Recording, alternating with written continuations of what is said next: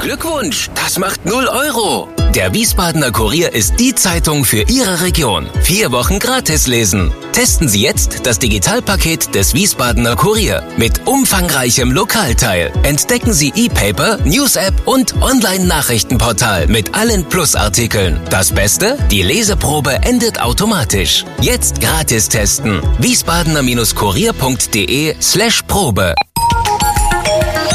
Wir sind VRM. Schröder trifft. Warum machen Sie, was Sie machen? Stefan Schröder, VRM-Chefredakteur, trifft in diesem Interview-Podcast spannende Gesprächspartner, die einen besonderen Lebenslauf, etwas Besonderes geschafft oder geschaffen haben. Willkommen zum Podcast Nummer 59 mit Gloria Rehm. Familienstand verheiratet, ein Kind, Beruf Opernsängerin. Herzlich willkommen im Kurier. Dankeschön. Freue mich hier zu sein. Gloria, dein Werkzeug ist die Stimme. Ausgerechnet die gilt jetzt als gefährlich und du darfst sie nur sehr selten einsetzen. Wie ich bin schlimm, eine Massenvernichtungswaffe. Wie schlimm ist das? Traurig. Also ähm, Singen ist für uns auf eine Art und Weise Leben und Leute mit unserem Gesang glücklich zu machen, äh, dazu äh, sind wir Opernsänger da und das nicht zu dürfen, ähm, obwohl wir es könnten, ist wirklich schade. Welche Beschränkungen sind das denn konkret? Mit was bist du konfrontiert? Ich darf nicht arbeiten. Das ist ein Berufsverbot quasi. Ja. Und du hast aber so, wie du bist, kämpferisch doch für dich einige Lichtblicke schaffen können. Also es gab ähm, eine Inszenierung in Frankfurt, ähm, es gab, glaube ich, auch die äh, Zauberflöte in der komischen Oper in Berlin, wo ja. du die Königin der Nacht gesungen hast mit den mhm. drei gestrichenen Fs. Die mhm. können wir heute wegen der... Fünf. Fünf! Wegen der eingeschränkten Akustik hier nicht zeigen, da bist du aber nicht unfroh. Ähm, das hast du immerhin hinbekommen. Ist das dann deine Initiative oder gab es barmherzige Menschen, die sich was haben einfallen lassen? Naja, es gab ja quasi ähm, so eine Lockdown-Pause in der Sommerpause und ähm, in der Zeit, wo gearbeitet werden durfte, war ich glücklich genug, eine äh, fleißige Agentin zu haben oder beziehungsweise eben was machen zu dürfen, was verschoben worden ist von davor. Ähm, also ein, ich habe eine sehr rege, äh, äh, tolle Frau an meiner Seite, die da eben alles managt und die hat immer, wenn was ging, was gefunden und das ähm, ja, bringt uns jetzt gerade über wollte, die Runde. Wer wollte, konnte dich auch äh, bei YouTube hören. In der Marktkirche hast du gesungen. Thomas Frank, unser Organist, auf den werden wir indirekt nachher noch zu sprechen kommen, hat mit dir in der Marktkirche konzertiert. Vor wie vielen Zuhörern? Ich glaube, es waren zwölf. Mhm. Also Corona-konfirm. Ja, genau. Alle hatten so die äh, 20 Meter Regelabstand. Die, ja. Du machst aber gar nicht so einen depressiven Eindruck. Du hast vorhin auch gesagt, warum ihr Künstler pragmatisch mit diesem faktischen Berufsverbot umgegangen seid. Genau. Also wenn man so aufgewachsen ist wie ich, dass man eben quasi sagt, Geld ist jetzt nicht äh, das Lebenselixier, worauf es ankommt und 150.000 Euro Verlust. Ah, ist doch eigentlich auch egal. Ähm, da kann man eigentlich sagen, diese Instabilität ist ja Teil unseres Berufs. Mhm. Also du kannst jederzeit krank werden vor der Premiere, dann hast du umsonst geprobt und kannst eben die ganzen Vorstellungen, die einzeln bezahlt werden, nicht singen ähm, und hast im Ernstfall sogar gar keine Gage. Du wirst in der Regel für ein bis zwei Jahre angestellt. Äh, manchmal sind Intendanten gnädig und äh, engagieren einen für mehrere Jahre. Ähm, ich hatte einen Dreijahresvertrag in Wiesbaden, das war, äh, der dann eben immer ein Jahr verlängert wird. Ähm, und dementsprechend muss man sowieso ständig mit dem Gedanken leben, was passiert, wenn ich auf einmal kurz nicht auftreten kann, weil ABC, was passiert, wenn mein Vertrag ausläuft und ich nicht verlängert werde, ähm, was passiert, wenn ich umziehen muss, weil ich ein viel besseres Engagement in, äh, keine Ahnung, Freiburg oder Malawi. Nordfriesland bekomme. also wenn ich einfach ganz woanders hinziehen muss, diese, diese Unsicherheit, die natürlich den normalen Menschen in Anführungszeichen so auch äh, schüttelt und mitnimmt äh, und verunsichert, ähm, die, die ist Teil unseres Lebens. Es gibt immer einen Plan B, gedanklich. Mindestens. Ja. ja. Und, und auch mit dem Gedanken, was mache ich eigentlich, wenn ich auf einmal zum Beispiel nicht singen kann, weil pff, Unfall. Ja. Ähm, oder weil ich einfach keine Lust mehr habe, ständig vorsingen zu gehen und mich also quasi immer wieder beweisen zu müssen. Den Gedanken kennt, glaube ich, auch so gut wie jeder Sänger. Äh, manche haben den jeden Tag. Ja. Und ähm, Und wenn du die Stimme nicht einsetzen kannst, hast du dir gedacht, dann arbeite ich mit den Händen. Jetzt ich wird, finde schon irgendwas. jetzt wird gerade renoviert. Korrekt. Und zwar sowas von, dass du sagst, ich habe einen regelrechten Tunnelblick. Ja, Es, geht, es gibt oh, nichts anderes oh. mehr. Gut, wir wollen nicht ins Detail gehen. Aber worin bist du besonders gut?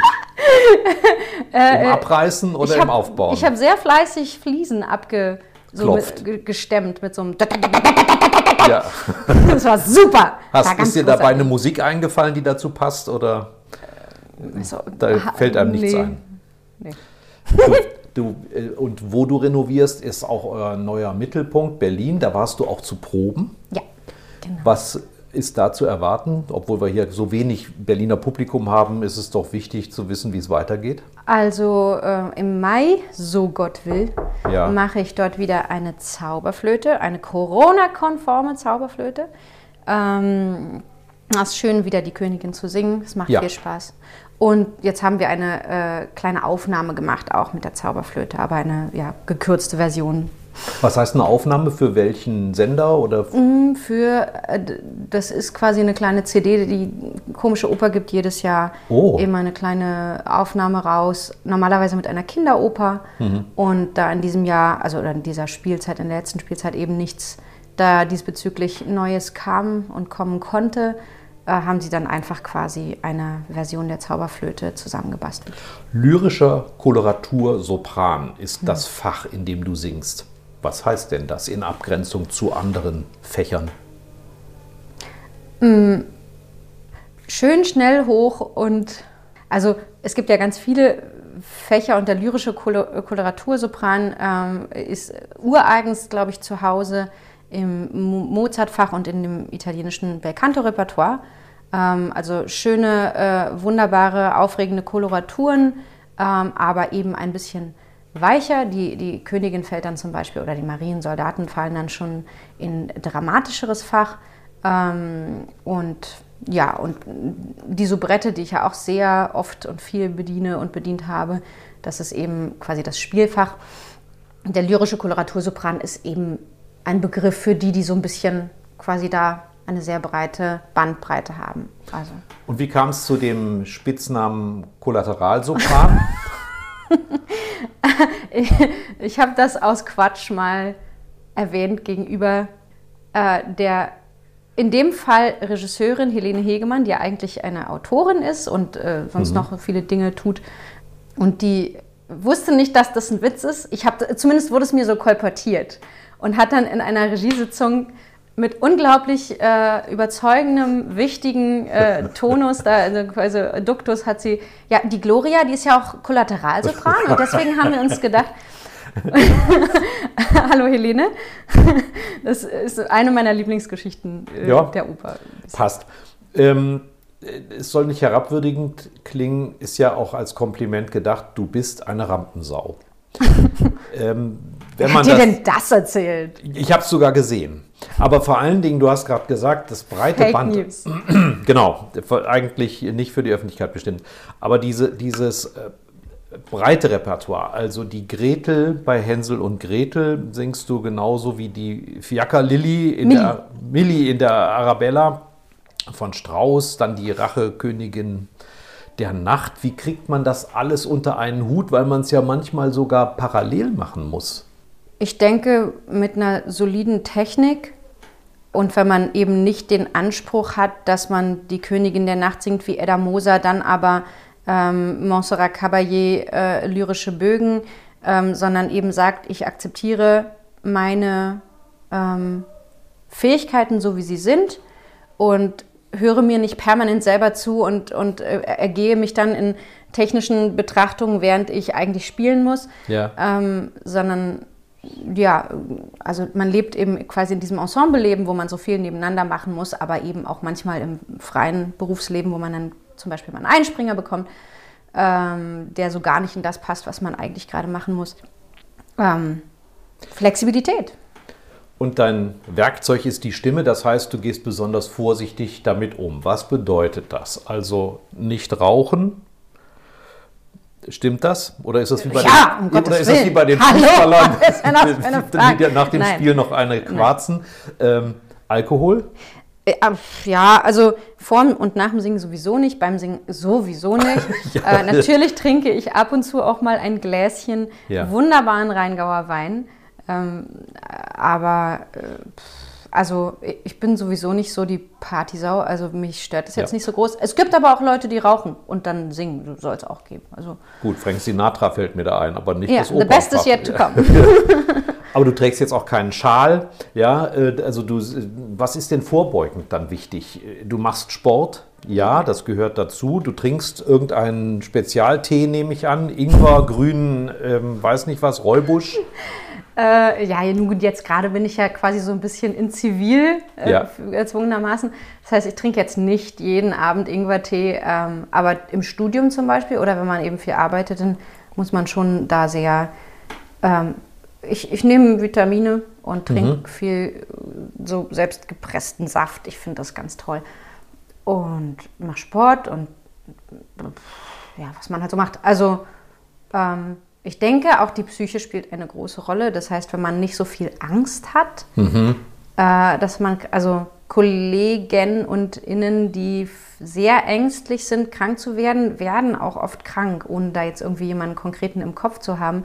Aber oh, vielleicht ist es auch Quatsch, was ich rede, aber ich habe irgendwie den Eindruck, man Natürlich kriege ich auch eine, eine, eine Erkältung, wenn jemand mir direkt ins Gesicht rotzt über, über zwei Proben lang.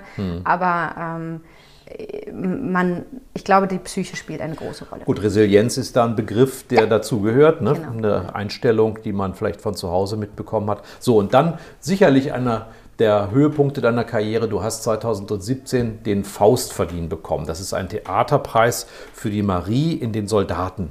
Und das hat hier in Wiesbaden stattgefunden, während der Maifestspiele. Genau, die verleihen mich aber natürlich die Die, Die Verleihung war ja. woanders. Gott sei Dank konnte die noch stattfinden 2017 und nicht jetzt, wie dass du den Preis zugeschickt bekommst.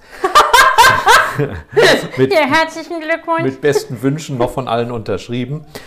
Was, was war so faszinierend an den Soldaten? Also ich habe nicht alles gesehen, ich habe Ausschnitte gesehen und ich sage, ja, ich weiß, es ist ein ähm, Verbrechen. Aber das alles war ja auch ein Verbrechen, was man dort gesehen hat, ein inszeniertes Verbrechen. Das, eigentlich passt das doch gar nicht zu dem, was du sonst machst, auch, auch von der Musik. Du hast ja auch gestanden, dass du dich da rein hast schaffen müssen. Ja, ja. Also zeitgenössische Musik ist äh, sowieso eine äh, ne- ne Liga für sich und eine Schwierigkeit für sich. Ähm, aber die Soldaten sind wirklich ein extrem schweres und herausforderndes Stück. Aber ähm, ich hatte ja ganz tolle musikalische Unterstützung da auch. Also da wurde wirklich, ähm, unser äh, Studienleiter in Wiesbaden äh, gesagt hat, Christoph Stütter, gebimst. Ja. Ähm, und wir haben da Geschuftet. eben einfach wirklich geschuftet und Ja. ich habe auch, äh, ich hatte sehr unangenehme Nachbarn zu dem Zeitpunkt, habe dann eben auch schön unter deren Schlafzimmer geübt. Ohne Folgen für dich oder? Äh, auch naja, die haben mich ja vorher immer geärgert, indem sie nachts lange Musik gespielt haben. Das sind halt einfach nicht besonders kultivierte Menschen und die vor meiner Tür so komische Geräusche gemacht haben, dass der Hund gebellt hat und äh, ich dann aus dem Bett gefallen. Und dann, ja, dann habe ich eben die Möglichkeit genutzt, da sehr intensiv zu üben. Das hat halt auch einfach Vorteile gehabt. Das war, dann war ich sehr gut vorbereitet. Das war super. Ich grüße Sie ganz herzlich.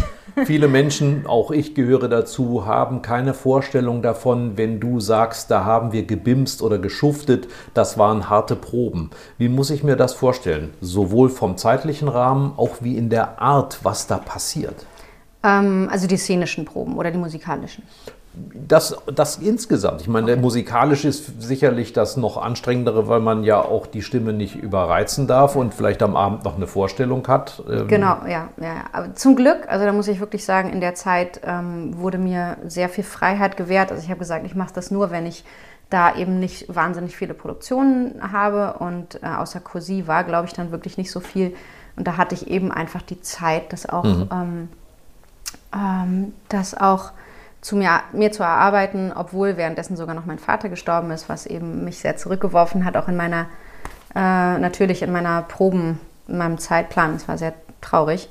Und ähm, die, trotzdem war es dann eben on spot äh, alles da durch die fantastische Hilfe. Und die Härte der Proben, also was war daran Die- genau. hart im Unterschied zu vielleicht anderen erarbeiteten Stücken? Naja, also eigentlich ist es wirklich nur so, dass, dass das natürlich ein schweres Stück ist. Also dass man da nicht einfach so sagen kann, komm, wir, wir spielen das jetzt einfach mal locker durch und dann sprechen wir das durch und dann, äh, dann steht die Szene schon so ungefähr. Ähm, der Vassili Barkatov hatte da sehr konkrete Vorstellungen. Das hat natürlich Das war der geholfen. Regisseur, Ja, ne? genau. Mhm. Es war, es war eine ganz tolle Probenarbeit, einfach weil er auch einen fantastischen, absurden Humor hatte. Und wir hatten ja, das eigentlich das Schwerste war die ganze Situation. Wir hatten nur fünf Wochen, völlig absurd. Andere Häuser machen zwei Monate zu für dieses Stück. Äh, dazwischen waren noch Osterfeiertage, wo nicht geprobt wurde. Permanent liefen irgendwie drei andere Produktionen, wo ganz viele Leute aus dem Stück drin waren. Also diese ganzen Soldaten, die dann so irgendwelche ganz absurden äh, äh, Ensembles singen müssen. Und die waren dann natürlich teilweise auch alle krank. Zwei wurden irgendwie vergessen zu besetzen.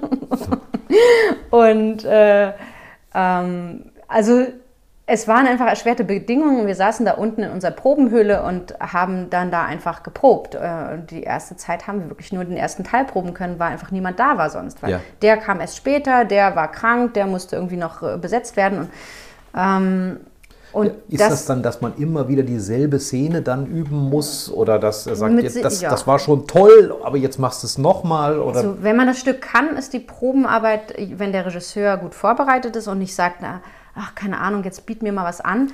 ähm, bei so einem Stück, ja, da, da ist es einfach dann wirklich einfacher und der war halt einfach auch super interessiert und, und, und vorsichtig, sensibel, hat also mit, das ist ja auch ein, ein sehr brutales Stück und er ist da toll mit umgegangen. Also es war eigentlich eine der besten Probenarbeiten, die ich da erlebt habe, auch wenn es einfach vollkommen absurd war alles. Und ähm, weil, weil wir so ein gutes Team waren und diese, diese Schwierigkeit des, des, des Materials uns auch zusammengeführt hat.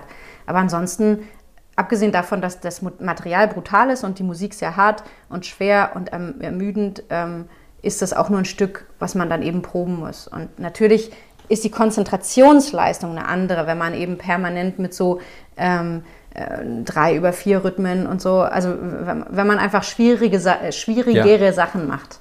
Und dann hast du ja auch, wir müssen für die wenigen, die nicht wissen, äh, Ja. was die Soldaten ausmacht, da geht es um die Bürgertochter Marie, die zwangsweise zur Prostituierten der Soldaten wird, vergewaltigt und ähnliches.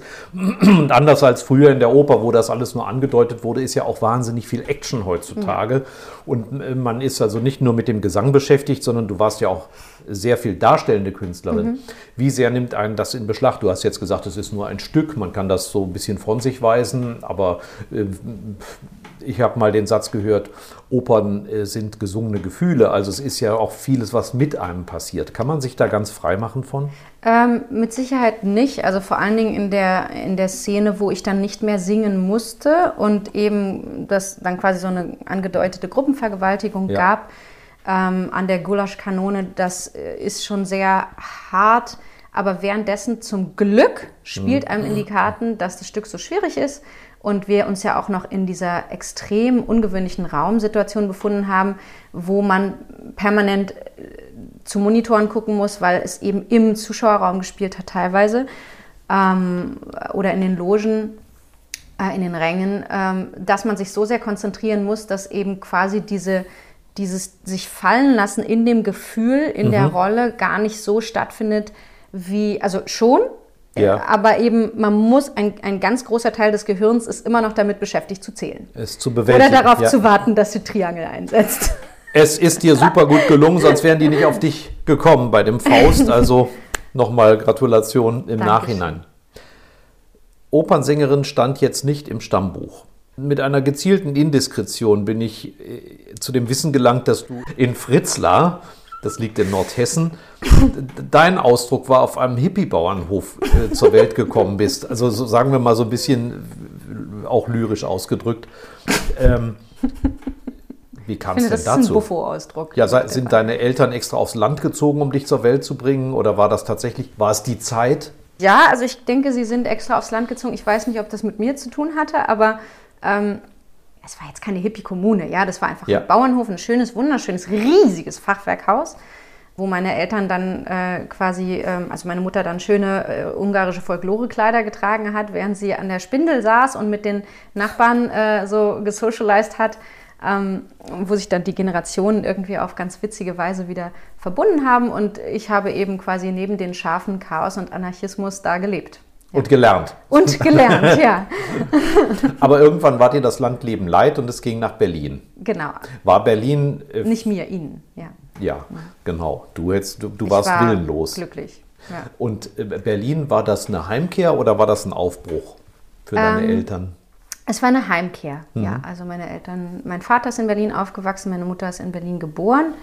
Seitdem habe ich dann da auch gewohnt ähm, bis Wie, zu wie meinem kamst du Berufseinstieg. diesem Vornamen Gloria oder, oder heißt du eigentlich Elfriede und das ist ein Künstlername? Nein, ich hätte sogar Gloria Victoria heißen sollen. Wurde mir verraten. und heißen? glücklicherweise ähm, wurde dann einfach Maß gewahrt. Ja, Ja, es war einfach eine praktische, ist eine praktische Begebenheit. ja, ja und war ja auch äh, insofern schon irgendwie wegweisend. Mir wurde auch äh, nicht selten erzählt, Gloria heißt Ruhm und Ehre. Das heißt, das hat dann so ein bisschen äh, Mhm. Subkutan äh, gewirkt und äh, dementsprechend musste ich quasi meinem Namen irgendwie so ein bisschen gerecht werden. Wie andere den Marschallstab im Tornister haben, hast du also Korrekt. irgendwie diesen Namen als Auftrag. Aber Berlin, da gab es wieder irgend so eine Indiskretion, äh, Diskussionen, Politikdebatten. Du wärst gerne, habe ich irgendwo gelesen, Politikerin geworden.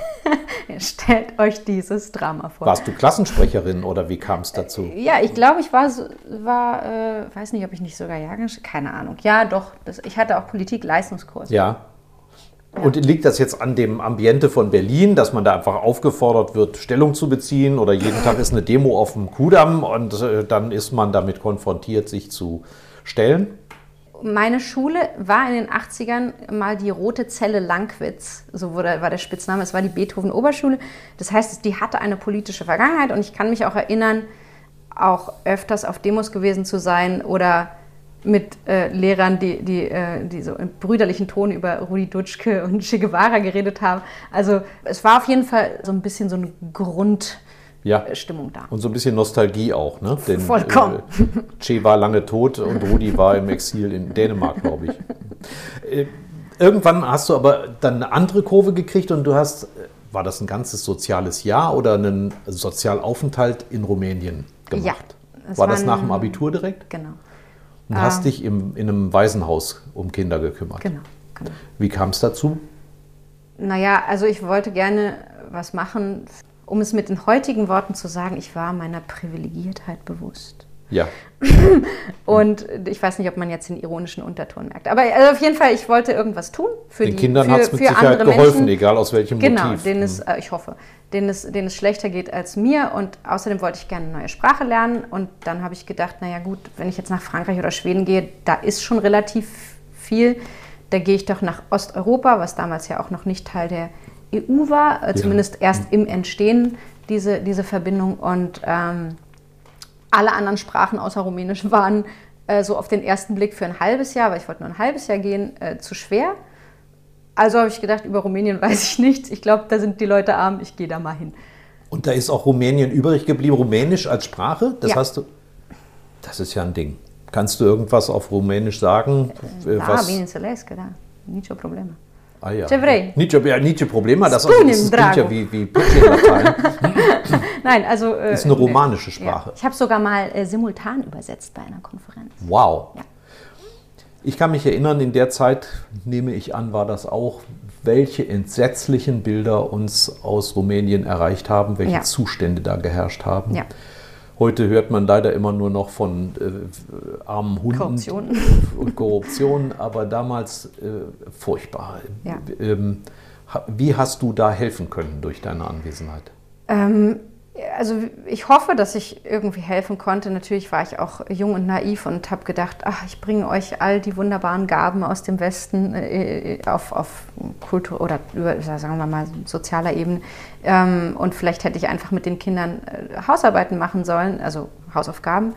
Ähm, aber äh, ich denke, man kann ähm, man, man, man kann da einfach auch schon helfen, indem man den Kindern ähm, oder den Menschen, ich habe auch mit alten Menschen manchmal gearbeitet, äh, Aufmerksamkeit, Zuneigung gibt und mhm. Interesse, weil, äh, also in den Häusern, wo ich gearbeitet habe, ähm, da gab es tatsächlich je nachdem alles. Also das Haupthaus hatte natürlich immer die schönsten Buntstifte und die meisten äh, Klamotten und die anderen mussten sich das dann so ein bisschen je nach Rangfolge da äh, rauspicken. Aber äh, also an, an Gegenständen, äh, das war eben eine baden-württembergische Organisation, mhm. die da sehr viel Spenden auch gesammelt hat an Sachspenden, ähm, was ganz toll war. Ja. Aber das ist im Endeffekt nicht das, was fehlt. Und wenn man da ein Elternpaar hat und ein paar ähm, Haushaltshelferinnen, äh, dann, die natürlich beschäftigt sind, dann sind die Kinder immer noch sich selbst überlassen und dementsprechend also glaube ich, allein, dass schon jemand, jemand, der mhm. mit denen spielt, der mit denen vielleicht auch mal sagt, komm, wir gehen mal raus, wir, wir, wir entdecken mal äh, das und das, wir machen mal einen Ausflug, wir machen mal ein bisschen Sport oder wir basteln mal was. Ich habe dann mit denen Brot gebacken, weil es ein ganz Lipo war, da war ich äh, irgendwie kein dunkles Brot gab, weil offensichtlich Ceausescu immer die Leut den Leuten nur Vollkornbrot gegeben hat und dann haben sie nach der Wende, also beziehungsweise nach dem Zusammenbruch des Ceausescu-Regimes gesagt, wir essen jetzt nur noch Weißbrot. Ah, das und, ist der Luxus. und ich wurde also, ich ging auf wie ein Hefekloß und habe dann gesagt, ich muss mir Vollkornbrot backen. Habe dann aus irgendwelchen Körnern, die eigentlich für Hühner bestimmt waren, mit einer alten Kaffeemühle Mehl gemacht und mit den Kindern Brot gebacken. Das war irgendwie ganz lustig. Ich glaube, solche mhm. Dinge, so eins zu eins ähm, Aufmerksamkeit. Sich kümmern. Ja, sich kümmern. Ja. Und aus dieser Zeit hast du einen Zeugen mitgebracht in den Westen. Das ist Lucy. mit, mit, Lucy tauschst du dich dann ab und zu über diese genau. schlechten alten Zeiten aus oder die guten alten Zeiten. Aber Lucy, habe ich gelernt, spricht nicht so viel, singt aber ganz gut. Die singt ausgesprochen gut, ja. ja. Die hat eine gute Technik. Und wie würdest du Lucy jetzt bezeichnen? Was für ein Wesen ist das? so ein, ein, also je nach Haarschnitt äh, entweder ein Ewok oder wirklich ein süßes kleines schwarzes Lamm. Ja. Ja. Und es ist ein Mischlingshund, würde man ja. in Deutschland sagen. Ja. Einmal quer durchs genau. Dorf. Best auf Straße, auf ja. jeden Fall. Ja. Wie alt jetzt? Zwölf oder 13 ungefähr. Mhm. Ich weiß nicht mehr, welches Stichwort man bei YouTube eingeben muss. Vielleicht reicht Gloria Rehm. Und da sieht man tatsächlich, wie, wie, Hund, wie Hund und Frauchen gemeinsam singen. Also ja. du, äh, du, man muss fairerweise sagen, du fängst an und dann äh, singt Lucy mit. Ist das immer noch so? Ja, ja, ja, wenn ich übe, dann singt sie mit, ja.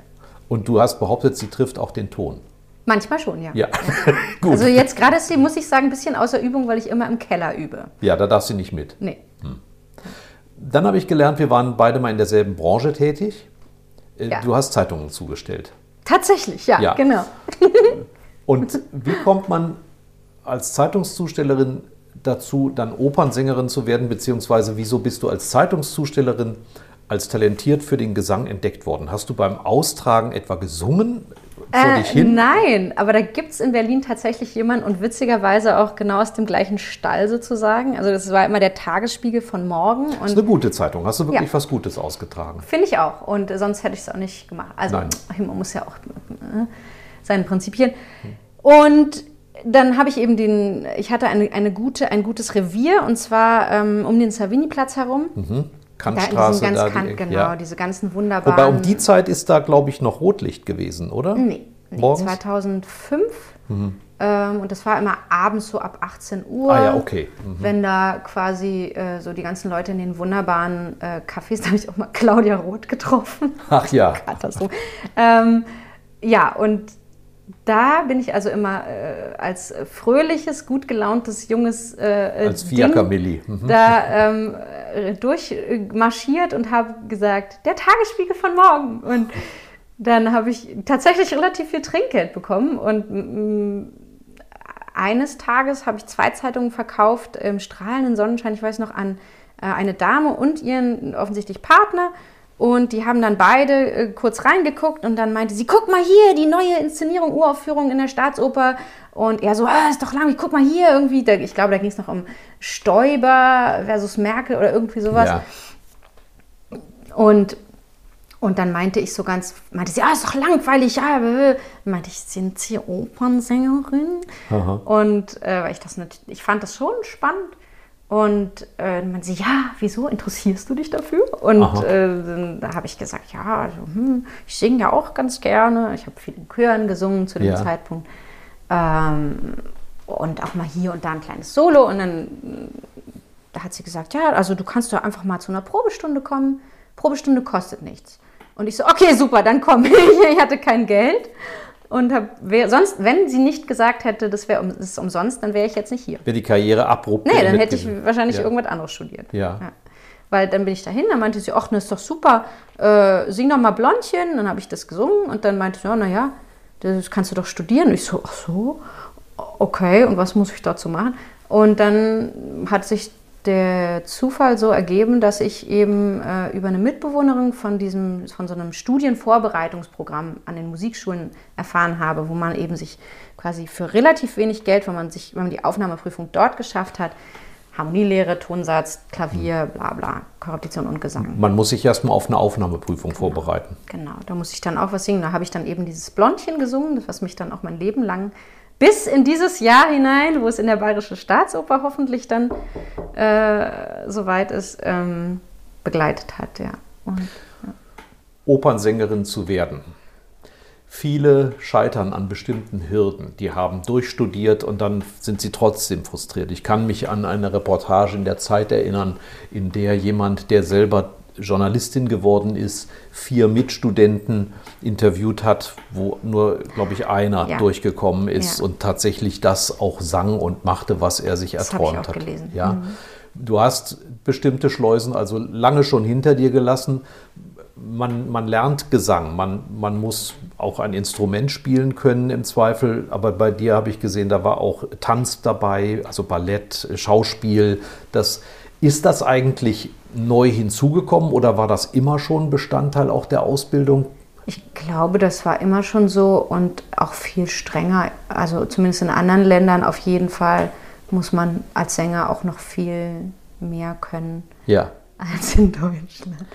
Wir sind Wobei, immer so ein bisschen die Dummen an der Musikhochschule. Für uns sind die Tests auch leichter. Wir müssen nur singen. Ja gut, aber weißt du, mein Bild von früher ist großvolumige Damen, die sich behende wie ein Baukran drehen, ja, ähm, aber das ja lange vorbei. Ja, Und das, da hat sich praktisch die Anforderung auf der Bühne auch verändert.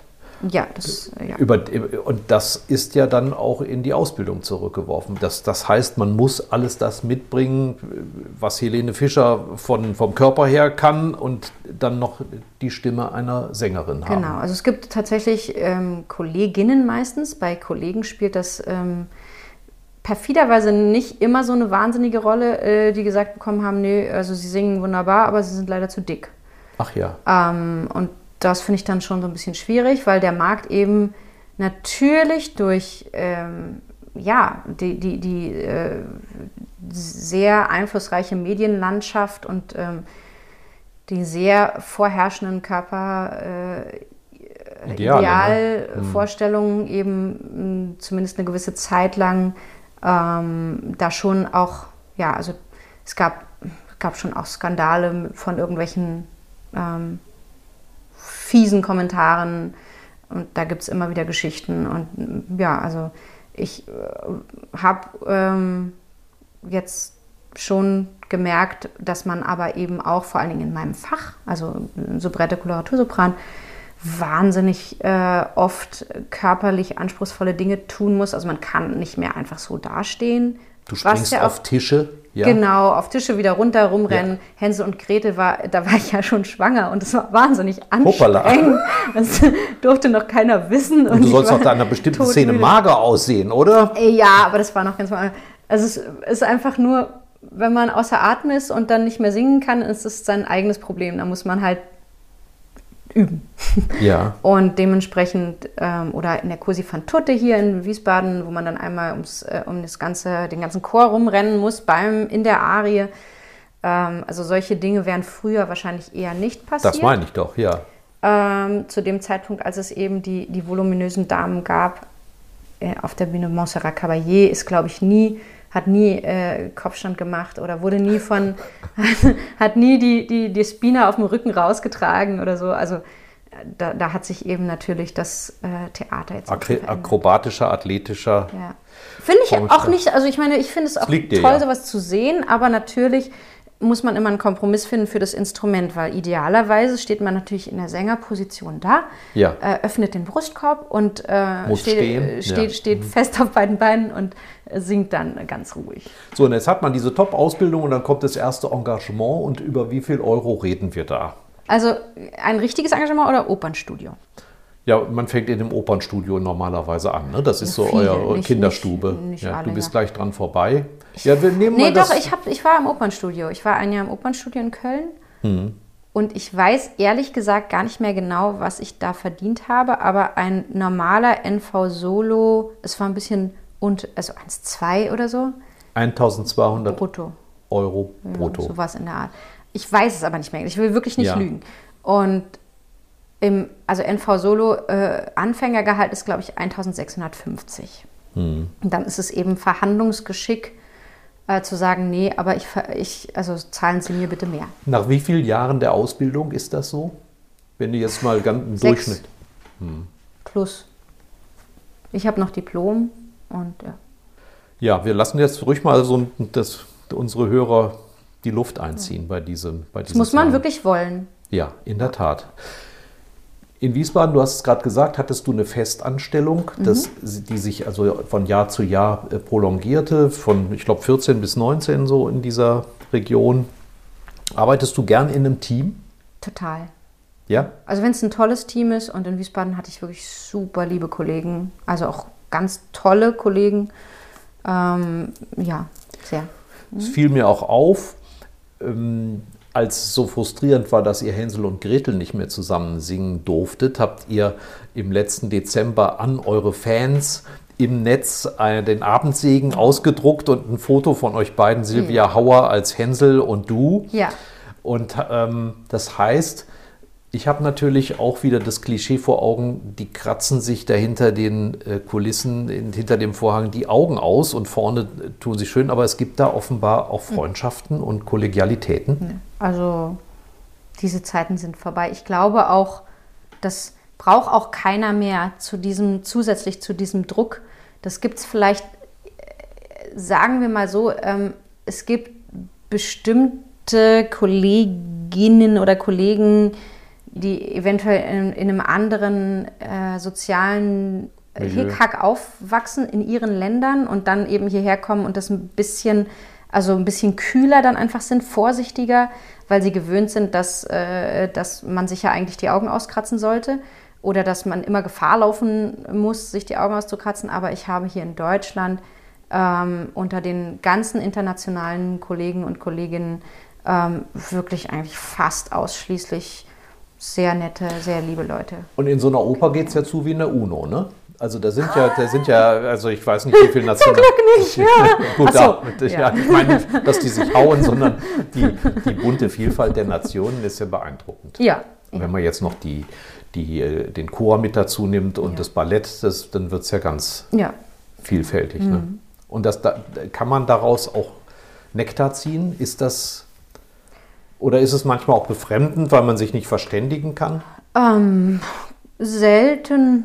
Also eigentlich spielt das gar keine so große Rolle. Also ich glaube, manchmal werden dann halt Ansprachen auf Englisch gehalten, wenn es wirklich Leute gibt, die eben gar kein Deutsch sprechen. Mhm. Aber die meisten, also eigentlich ist es nie Thema. Das ist einfach so. Ja. ja. So, und dann hast du dieses warme Nest verlassen. Ja. Du bist nicht gekündigt worden. Nein. Du hast gesagt, ich gehe. Und ja. es gab eigentlich jetzt, ich unterstelle mal, aber du wirst mir heftig widersprechen, du, du bist nicht rausgemobbt worden, nein. was auch immer. Nein. Nein, nein. nein. Nee, aber ich habe einfach ganz äh, tolle freiberufliche Engagements äh, angeboten bekommen und hatte also quasi in, in den Jahren davor neben dem festberuflichen Engagement noch äh, sehr, sehr hart geschuftet, indem ich quasi in jeder freien Minute irgendwo irgendwas anderes gesungen habe noch, um mir eben später diese diesen Sprung in die Freiberuflichkeit zu ermöglichen, damit man eben auch nicht stehen bleibt und dann auf einmal plötzlich feststellt, oh, der Intendant wechselt, ich ähm, sitze hier in, in, Wiesbaden und, und komme nicht raus.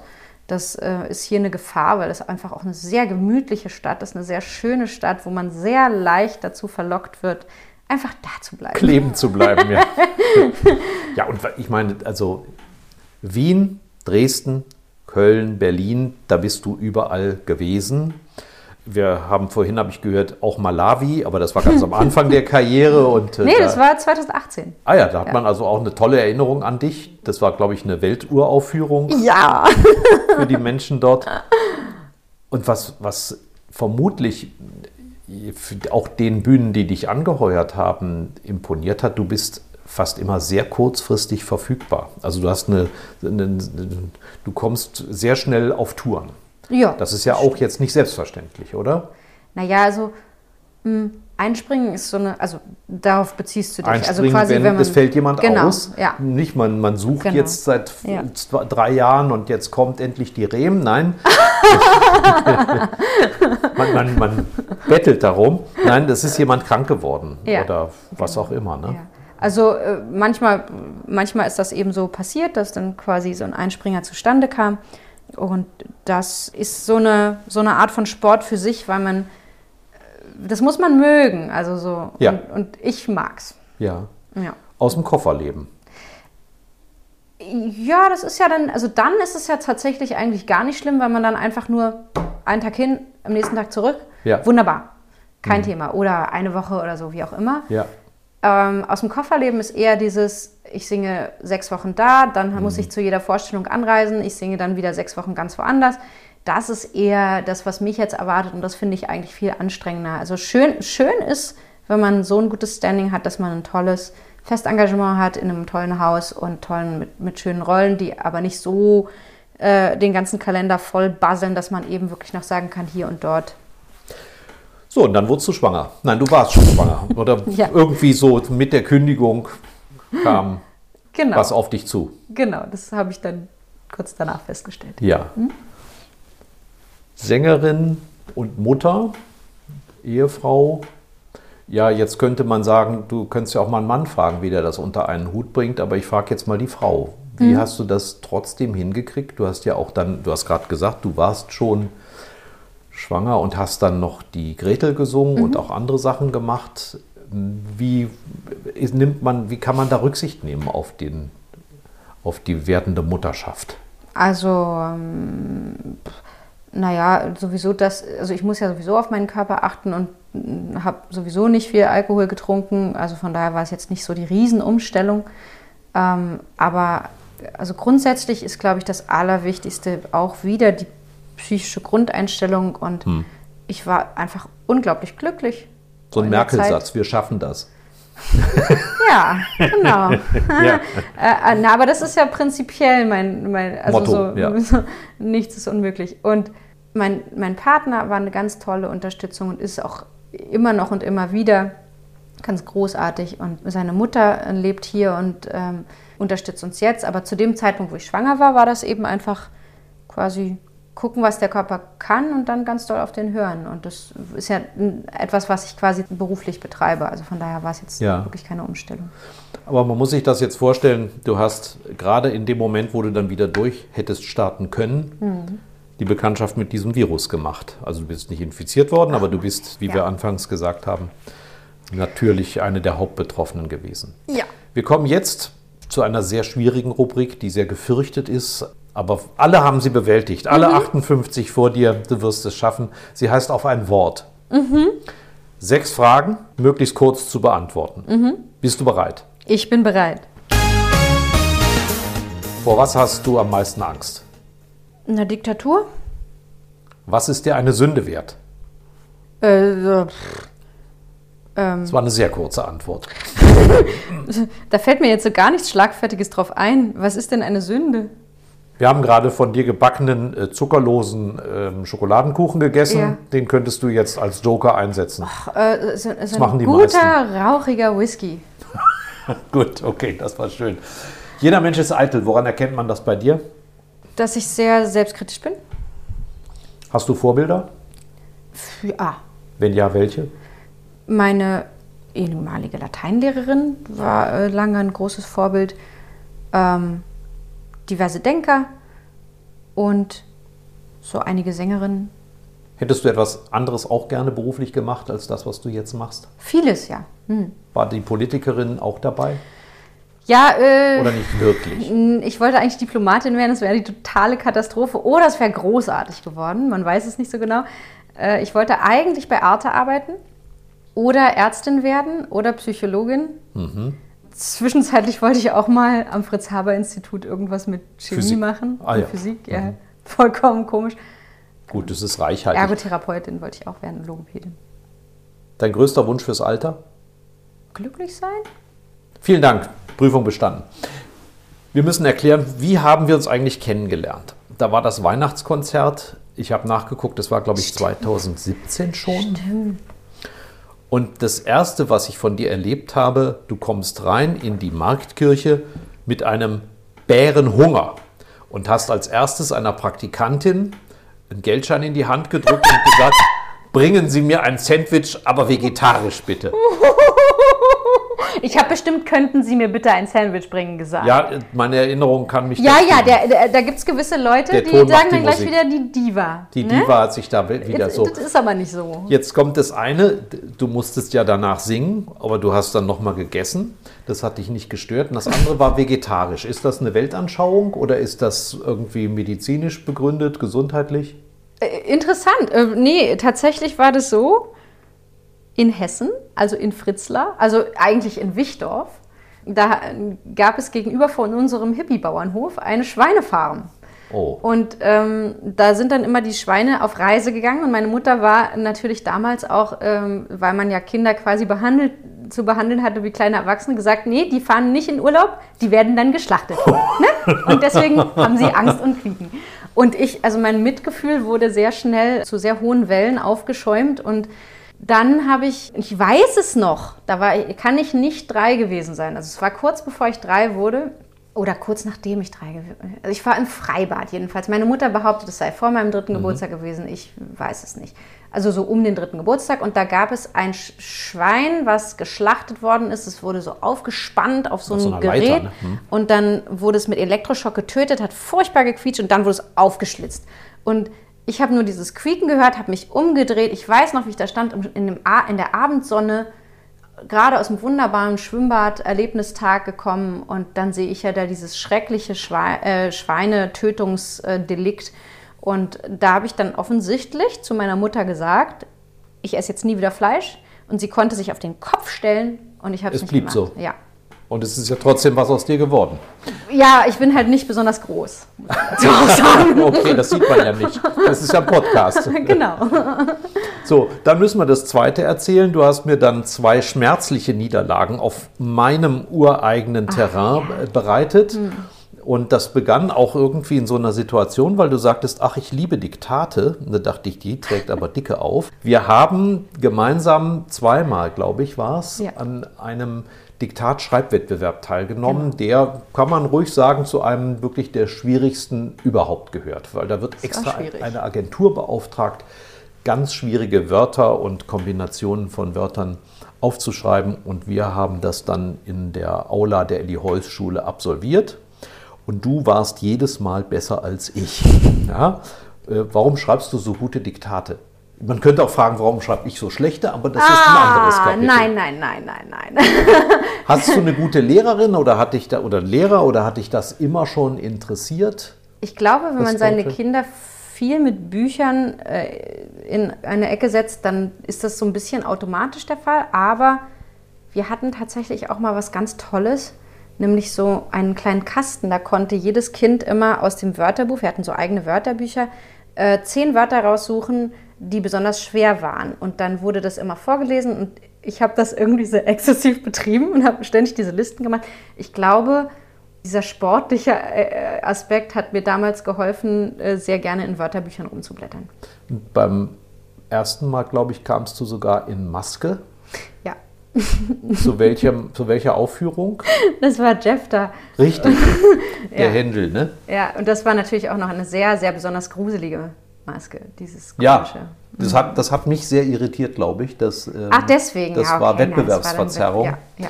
Aber du schreibst ja überhaupt gerne. Also nicht nur nach Diktat, sondern auch aus eigenem Antrieb. Woher kommt das, sich sprachlich, schriftlich auszudrücken? Ist das auch durch die viele Lektüre gewachsen oder? Ähm, also Sprache ist ja auch was Schönes und schöne Sprache ist schön.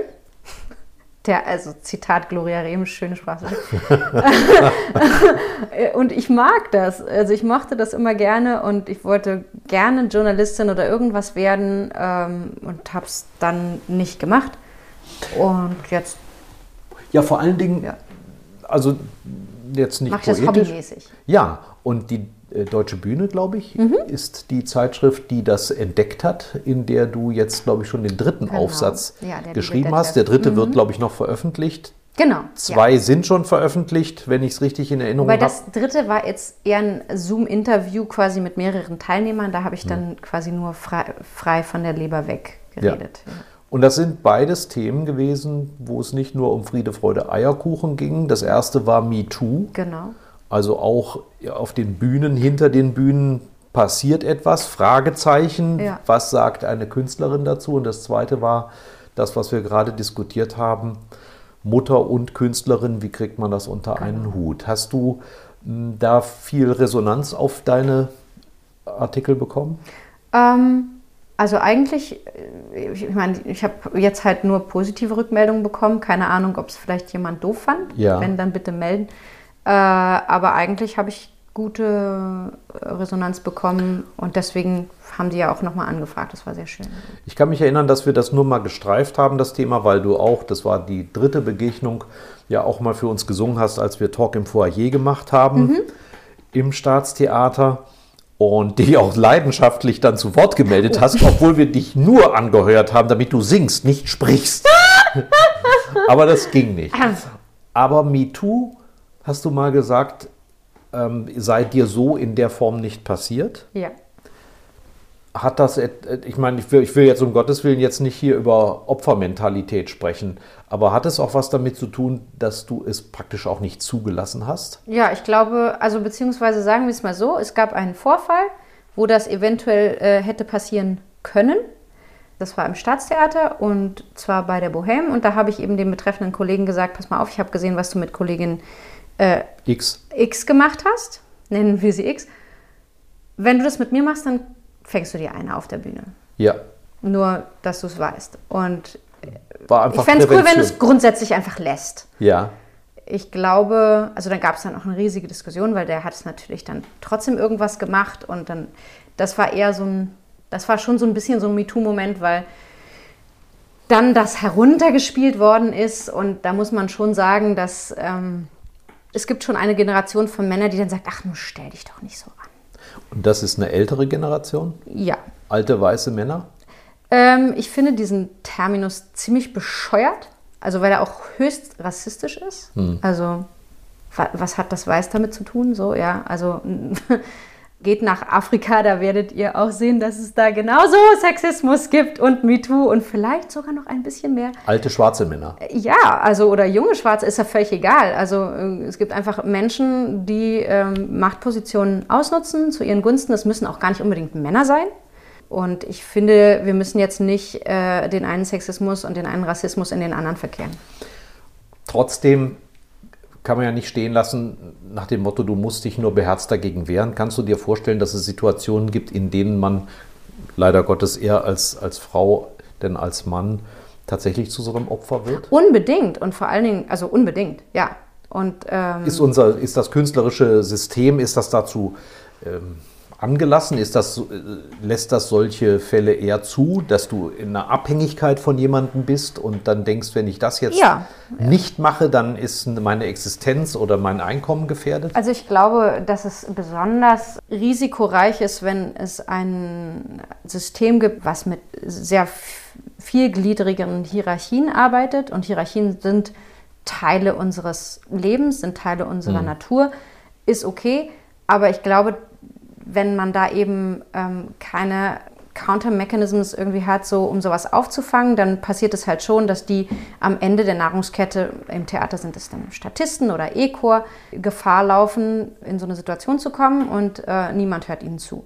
Und dann werden sie eventuell, wie es hier auch passiert ist, wenn sie sich beklagen, dann noch entlassen. Weil man kann das ja nicht zulassen. Und ähm, ich glaube, wir sind auch jetzt erst an einem Punkt, wo Frauen, die vielleicht jetzt nicht auf Krawall gebürstet ist wie die Rehm, sind wie die Rehm, ähm, weil ich eben auch aufgewachsen bin mit dem Bewusstsein, du darfst dich wehren. Äh, dank, da bin ich sehr dankbar für. Die natürlicherweise eher sagen, naja gut, also ja, okay, ich finde es doof, aber was soll ich denn machen? Ja. Ähm, oder ich habe einfach Angst, mich zu wehren. Berechtigterweise, weil es bis vor kurzem, glaube ich, einfach auch noch wirklich sehr schwer war. So, also das hat ja Harvey Weinstein, die ganze Affäre hat es ja gezeigt. Und in der, in der Opernwelt gab es auch bis vor einigen Jahren noch Größen, von denen man wusste, die haben eine Besetzungscouch, von denen man wusste, bei dem Wettbewerb ist es nicht ganz koscher zugegangen und ähm, hättest du die Beine breit gemacht, hättest du den ersten Platz gewonnen. Und da geht es um den Begriff Couch und nicht so sehr um die Besetzung. Ja, genau. Wie willst du jetzt weitermachen? Hast du deinen Plan B und C und D schon? Die Wohnung ist irgendwann, habt ihr das alles renoviert? Deine Fingernägel sind sauber, sind übrigens jetzt auch sauber, aber das ist so ein Klischee. Gott, Glück gehabt. Wann, wann, wann, sagen wir, im Mai hast du gesagt, könnte es wieder weitergehen in Berlin und du bist, Genau. du bist jetzt selbstständig. Du bist jetzt in diesem Haifischbecken selber vielleicht auch ein kleiner Hai. Nein. Ein, was bist du dann? Ein Rochen oder Zierfisch? Kennst du diese lustigen Laternenfische? Die Ja, okay. Ein Laternenfisch. Schmallippiger. Und das heißt aber, was du gerade angedeutet hast, äh, aus dem Koffer. Also Ja. du bist und aber dann eben auch in Städten, in denen man womöglich gerne mit dem Koffer hinfährt. Ja. Und das heißt, du bist, du hörst das vielleicht gerne, aber du bist ja eine Art Star in deinem Fach. Also Bin du bist ich schon das? anerkannt und gefragt. Ja, es rufen ja Leute an. Du hast eine Agentin. Ja. Toll. Also ich bin auf jeden Fall froh, zu dem Prozentsatz der Sänger zu hören, gehören, die ähm, von dem Beruf einfach so leben können. Und jetzt auch in dieser, ich bin froh, dass ich jetzt in dieser Krise, ähm, also jetzt in dieser Krise sowieso froh, aber sonst generell froh, dass ich eben eine Agentin habe, die das so managt, dass ich nicht immer wieder vorsingen muss, sondern nur in Ausnahmefällen. Und man muss das ja nochmal sagen, du hast das, das darf ich ja hoffentlich sagen, du hattest Arbeitslosengeld. Ja, Also das war jetzt vom Bühnenstar zum Arbeitslosengeld. Ja. Jetzt geht es aber wieder Danke, andersrum. Corona. Wie lange kann das gehen? Also ist das richtig, dass man irgendwann dann ganz vorsichtig übergeht zu den Liederabenden und mit seinem Namen ja auch noch arbeiten kann? Oder blendet man das in deiner Situation einfach aus? Das, die Stimme lässt irgendwann nach. Ja, genau. Das ist ja verknorpelt ähm, irgendwann. Also ich denke mal, ich gucke jetzt mal, wie es so weiterläuft. Und wenn es, also ab einem bestimmten Punkt werde ich sicher sagen, entweder, ich würde gerne wieder irgendwo ein Ensemble gehen für eine Zeit. Einfach weil ich das, das Teamarbeiten wirklich sehr vermisse auch und sehr schön finde. Und ansonsten, ja, also ich könnte mir auch vorstellen, ähm, wenn die Welt sich dann irgendwann wieder normalisiert hat, an der Musikhochschule zu arbeiten irgendwann, wenn man Also eben sagt, ja, wenn man sagt, ich reise jetzt nicht mehr die ganze Zeit durch die Gegend oder irgendwas anderes zu machen. Mein Gott, also mir wird schon irgendwas einfallen. Diplomatin. Du könntest bin zum Beispiel dabei. Die, Deu die deutsche Botschaft in Bukarest. Ja. Ich meine, wer von denen, die Nee. dort als Diplomaten arbeiten, kann Rumänisch? Ich glaube keiner. Stimmt, ich könnte auch zur Polizei gehen. Weil? Da sind die sehr gefragt, die Leute, die Rumänisch können. Wegen Das hat andere Trick- Gründe, ja genau. Hütchenspieler, ja. ja. Nee, jemand- also ich glaube, äh, die. Stimme hättest du ja, um dich bemerkbar zu machen als Polizistin. Du müsstest keine Pfeife haben. Das stimmt, ja. ja das stimmt. Ich, ich habe Beziehungen zur Polizei. Ich kann mich da für dich verwenden, aber zur Berliner Polizei jetzt nicht. Ich schon. Ob, ja, gut. da haben wir also jetzt Berufsüberlegungen. Ist das wie bei einem Fußballer für einen ein Thema, was einen beschäftigt? Weil die meisten Menschen gehen in einen Beruf und gehen naiv davon aus, dass sie diesen Beruf wahrscheinlich bis zum Ruhestand ausüben werden oder etwas Ähnliches. Aber bei dir gibt es ja irgendwann diesen Bruch. Also, oder es gibt zumindest eine Veränderung. Ist man daran gewöhnt? Bereitet man sich irgendwo psychisch darauf vor? Ja, sowieso. Also ich glaube, dadurch, dass man ähm, auch in einem wunderschönen Festengagement äh, bei einem gewissen Arbeitspensum so ungefähr jedes Jahr wieder zum gleichen Zeitpunkt an den Punkt kommt, wo man denkt, ich hör jetzt auf, ich habe keinen Bock mehr. ich kann ja mal. Da ähm, äh, sind alle möglichen Überlegungen schon durchgegangen und ähm, könnten auch eben in das Land ziehen, wo mein Mann herkommt, Kolumbien und im Goethe-Institut arbeiten oder so, keine ja. Ahnung, oder Tolle mit der Opernleitung als Castingchef. Nein, also Quatsch, ich, äh, ich spinne rum, aber ich habe natürlich immer wieder meine eigenen Überlegungen und mir fällt schon was ein. Ich bin sicher, dass dir das richtig einfällt. Vielen Dank, Gloria. Das war die heutige Ausgabe von Schröder trifft, unserem Interview-Podcast mit Stefan Schröder, VRM-Chefredakteur. Ihr wollt noch mehr spannende Geschichten, Reportagen und News aus eurer Region? Dann probiert doch einfach mal unser Plus-Angebot aus. Einfach reinklicken unter vrm-abo.de slash podcast. Ein Angebot der VRM.